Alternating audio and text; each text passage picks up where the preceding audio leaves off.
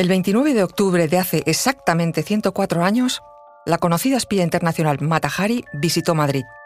Era el año 1916, en plena Primera Guerra Mundial, en la que España no solo era un país neutral, sino además un nido de espías. Este viaje español supuso el fin de la carrera de Mata Hari como agente secreto.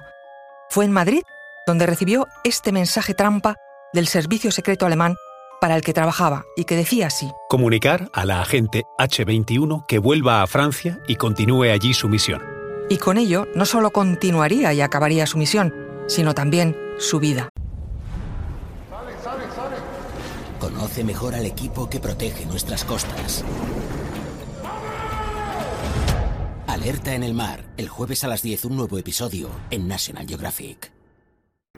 Pero los problemas no empezaron en la capital española. En agosto de 1916, trabajando para el servicio alemán, hizo creer al comandante francés Ladoux que podría, sin ningún problema, obtener secretos del Estado alemán. Matahari quería, en otras palabras, jugar como agente doble, una jugada que le salió mal. La avaricia también en este caso rompió el saco.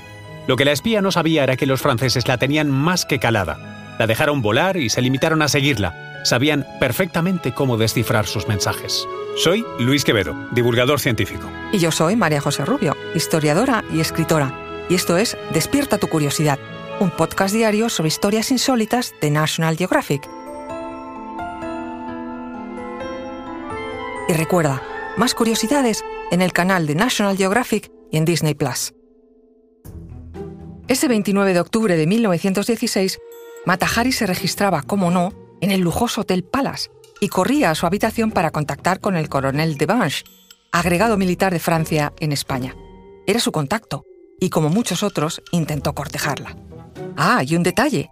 También estableció cita con el mayor Foncale, agregado militar y nada menos que jefe de la embajada alemana en Madrid, en un lugar tan poco discreto como el Paseo de la Castellana. En la pretensión de obtener secretos de alemanes y franceses a la vez, y de convencer a unos y otros de que en realidad trabajaba para ellos, hizo que al final la información se cruzara y todos acabaran sospechando de ella. Las crónicas aseguran que Margareta Gertruida Zelle, vamos, lo que viene siendo nuestra protagonista, Mata Hari, no se aburrió en la capital. Los pasillos de hoteles y coctelerías de moda en la época se convirtieron en lugar de encuentro de la espía con políticos y militares, pero también pintores o toreros. En Madrid le llegó un mensaje trampa con la orden de que volviera a Francia, en realidad se trataba de una estratagema alemana para quitarse de en medio a Matahari y hacer que fueran los franceses quienes la detuvieran. Estuvo a punto de salvarse y habría sido gracias al senador y periodista catalán Amili Junoy. Este había obtenido información confidencial de un agente francés y sabía que Matahari estaba en el punto de mira de Francia como enemiga. Junoy intentó que Matahari, en vez de ir a París, viajara con él a Barcelona, pero ella se negó. En el fondo, acabó traicionada por una conspiración internacional que necesitaba quemar a alguien en la hoguera para contentar a unas tropas ya desmoralizadas. La gran incógnita que permanece es, ¿quién la traicionó? Muchas voces de la época apuntaban a que fue una cupletista, Raquel Meyer. Y no por nada relacionado con el espionaje internacional, que va. Al parecer, Margareta Matahari había tenido una relación con el marido de Raquel Meyer, el diplomático Enrique Gómez Carrillo, Fuera como fuera, Matahari viajó de Madrid a París con el objetivo de recoger unos documentos. Allí fue detenida. El 15 de octubre de 1917, Margareta Gertruida Zelle, alias Matahari, fue fusilada en la fortaleza de Vincennes, en Francia.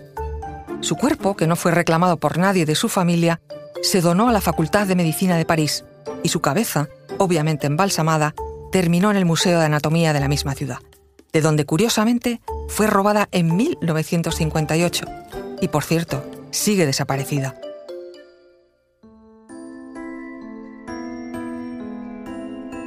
Recuerda que Despierta tu Curiosidad es un podcast diario sobre historias insólitas de National Geographic.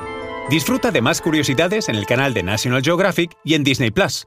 No olvides suscribirte al podcast y darle al like si has disfrutado con nuestras historias.